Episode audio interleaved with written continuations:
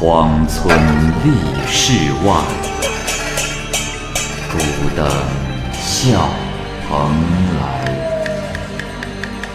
雁作人间雨，旷世岂了斋。鬼怪胡银娥，休当孤望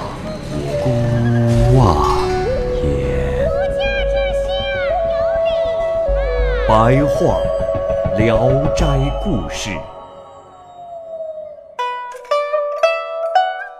《聊斋故事》之毛胡，蚂蚁播讲。农家子弟马天荣，二十多岁年纪，他妻子死去，因贫穷不能再娶。一天，他正在田里除草，见一少妇浓妆艳抹，踩着禾苗越过田埂走过来。他脸红扑扑的，标志也很风流。马天荣怀疑他迷了路，这四顾旷野中没有其他人，于是啊。就用言语调戏他。那少妇也不怎么拒绝。马天荣就想和他野合，少妇笑着说：“哎呀，青天白日之下，怎么能做那样的事呢？你回家后，掩上门等候，天黑我就到。”马天荣不相信他，少妇就发了誓。于是他将家里住的地方和房子的向背详细的告诉了他，少妇就走了。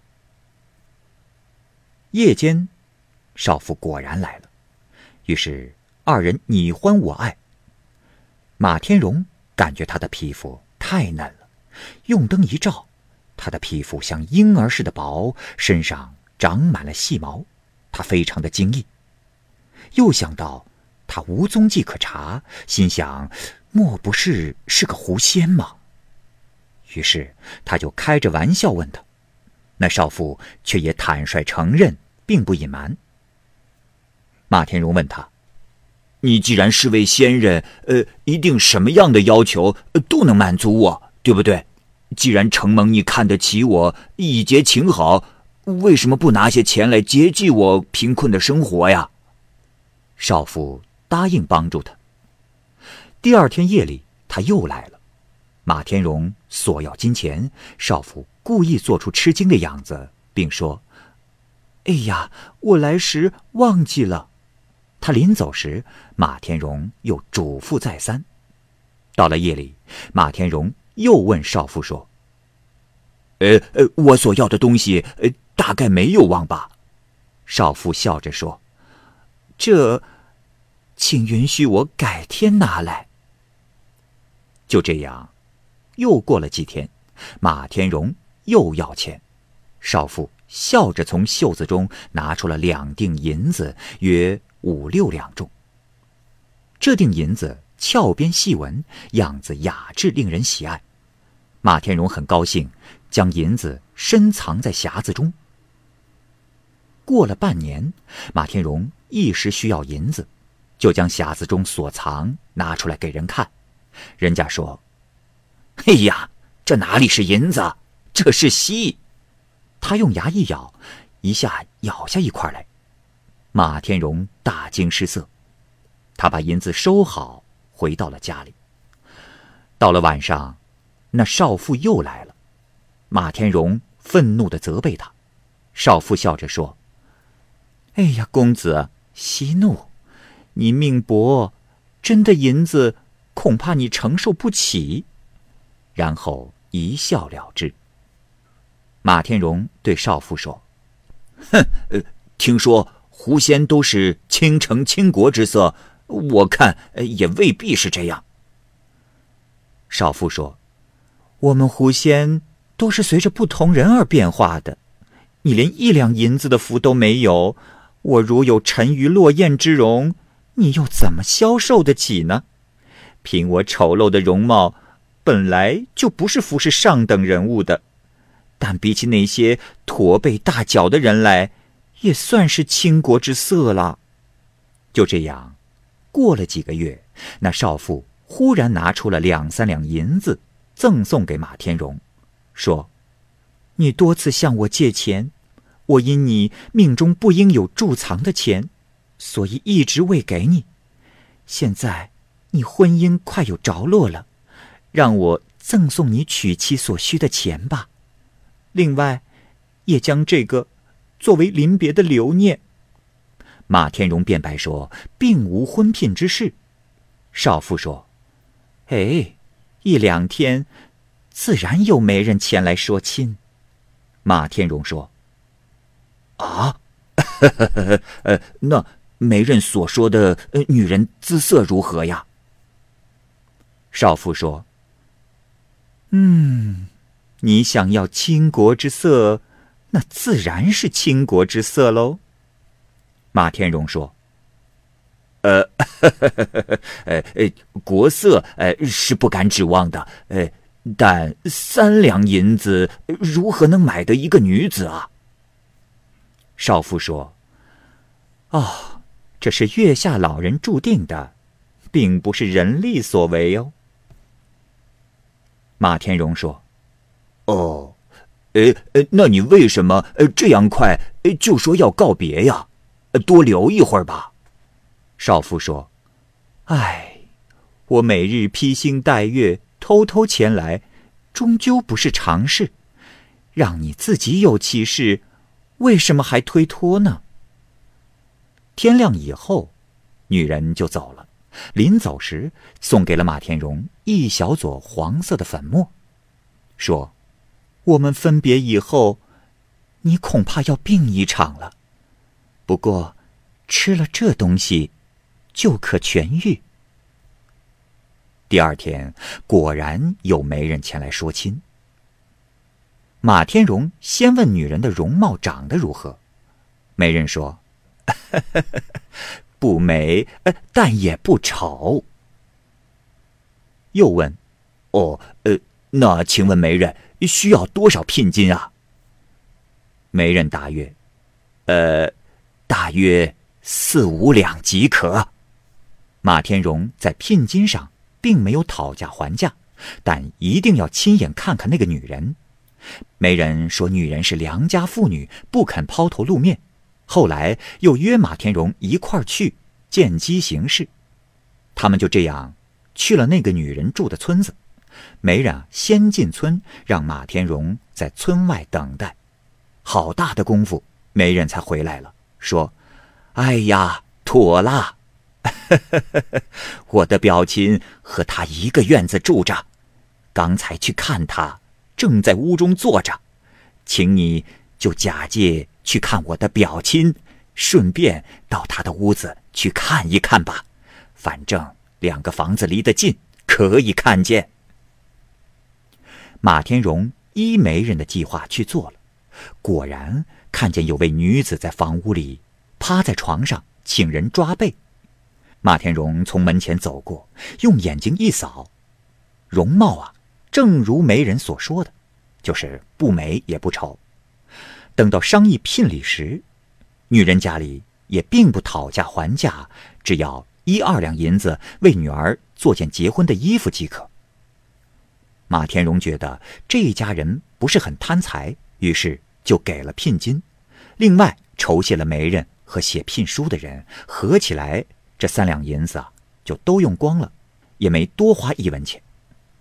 他挑了个好日子，把女子迎进家门。他进门时，马天荣这才发现，原来他胸背都驼着，缩着脖子，像乌龟一样，低下头看裙子下面，一双大脚。足有一尺，他这时才领悟到，狐仙所说的话是都有根据的。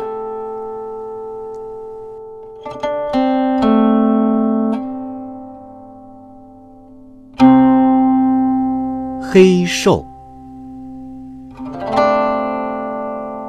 听太公李靖一说，某人在沈阳的一座山顶上和友人闲游。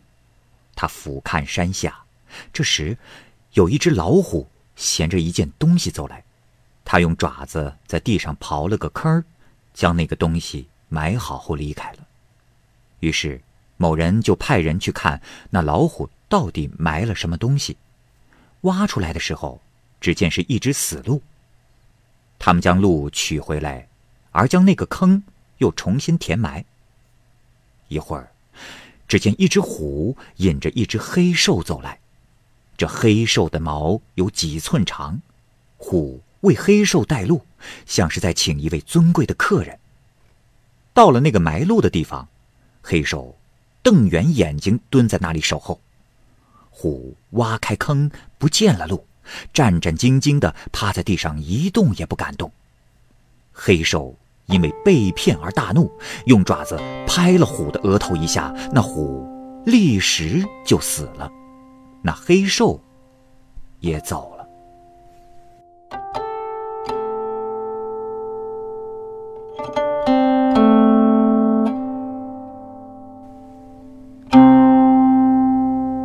翻僧，僧人释体空说啊，在青州遇见过两个番僧，相貌稀奇古怪，耳垂上戴着双环。身上披着黄布，头发和胡须都是卷曲的。他们自己说是西域来的。听说青州太守信奉佛教，就前去拜见。太守派两名衙役将二僧送到庙中，主持和尚灵佩对他们不太尊敬。执事僧见这二人很奇怪，就私自款待他们，让二僧住在庙中。有的僧人问番僧：“呃，西域多奇异非凡之人，两位罗汉有没有一些奇幻的法术啊？”一位番僧从容笑着，手从袖中伸出，掌心中托着一座宝塔，有一尺多高，玲珑可爱。僧舍墙上的最高处啊，有个小佛龛，番僧将小塔投入佛龛之中，小塔。端立在那佛龛中，不偏不倚。再看啊，小塔上有佛骨放光，将整个屋子都照亮了。一会儿，番僧用手一招，那小塔又回到了他的掌心。而另一位番僧将胳膊袒露出来，一伸左臂可长达六七尺，而右臂缩进去不见了，然后。又伸出右臂，也如同伸左臂的情形一样。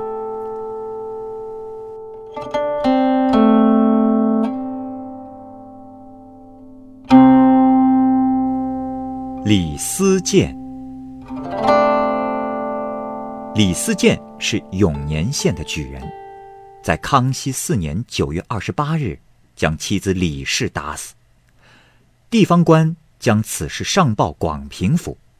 府衙行文水年县调查此事。李思建在家门口，突然从屠户的肉架上拿起了一把屠刀，就跑到了城隍庙，登上戏台，对着城隍像跪倒，自言自语地说：“神责备我，不该听信坏人的谗言，在家乡颠倒是非，命我割掉耳朵。”于是就把左耳割了下来，扔在戏台上，又说。神责备我，不该骗别人的钱财，命我割下手指。于是又把左手的手指剁了下来，又说：“神责备我，不该奸淫妇女，命我自宫。”说完又自行阉割，然后昏迷过去，将卧台上。这时，总督朱云门已上报朝廷。拟革除李思建的功名，而后追究杀妻罪责，并已得到了皇上的批准。但此时李思建却已早被阴曹诛杀了，于是家也被查抄了。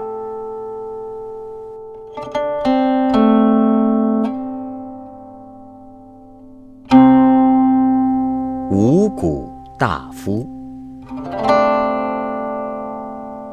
何金人畅体元，字汝玉，在做秀才的时候，梦见有人叫他五谷大夫，暗自高兴，以为是好兆头，到了闯王造反，他被闯王兵卒将衣衫全部剥掉，夜里关在一间空屋子里。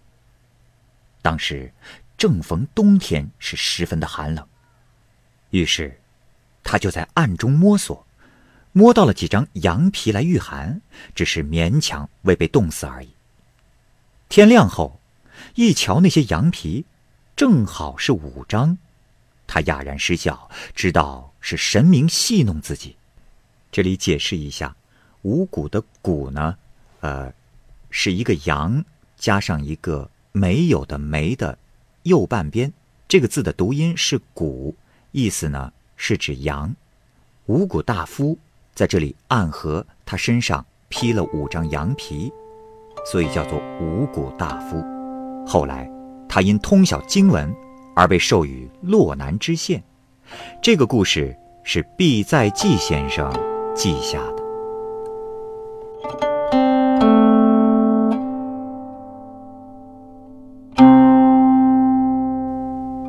折龙。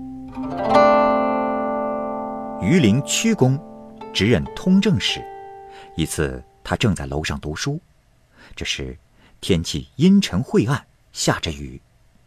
只见一个小动物发出萤火虫般的光，慢慢蠕动着往前爬。它所到之处啊，就有一条黑线，有如油虫爬过的痕迹。渐渐的，那小动物盘踞在书页上，书页也变得焦黑了。屈公估计，这是一条龙，于是手捧着书卷，送它飞走。到了门外，他手持书卷站了很久。那小动物卷曲着身子，一动也不动。屈公说：“这莫非嫌我不恭敬吗？”于是拿着书回到了屋中，将书放在桌上，穿好官服，戴好帽子，向他作揖，然后又送他出来。刚到屋檐之下，只见他昂起头，突然展开身子，离开了书卷，飞了出去，并发出嗤嗤的响声，闪出一道白光，飞出几步之外，还回头对着屈公。这时头已变得比瓮还大，身子粗了几十围，又一折身子，发出霹雳之声，腾空而去。屈公回到屋内。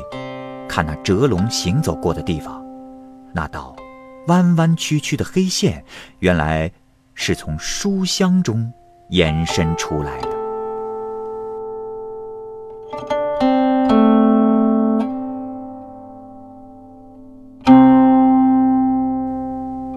杨千总，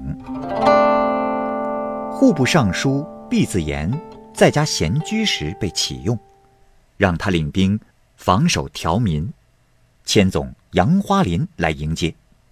当他们的乘车在途中赶路的时候，偶然碰见了一个人在路旁大便。杨千总见了，拉开弓箭就要射那人。毕大人急忙喝住了他。杨千总说：“这小子没有礼貌，应当稍稍吓唬他一下。”于是老远的喊道。哎，拉屎的人，赠送你一根会计藤条做的簪子，挽发髻去。说完，射出一箭，正中那人的发髻，那人吓得抱头鼠窜，尿水洒了一地。瓜邑。康熙二十六年六月，淄川县城西边，一村民家中的菜园里。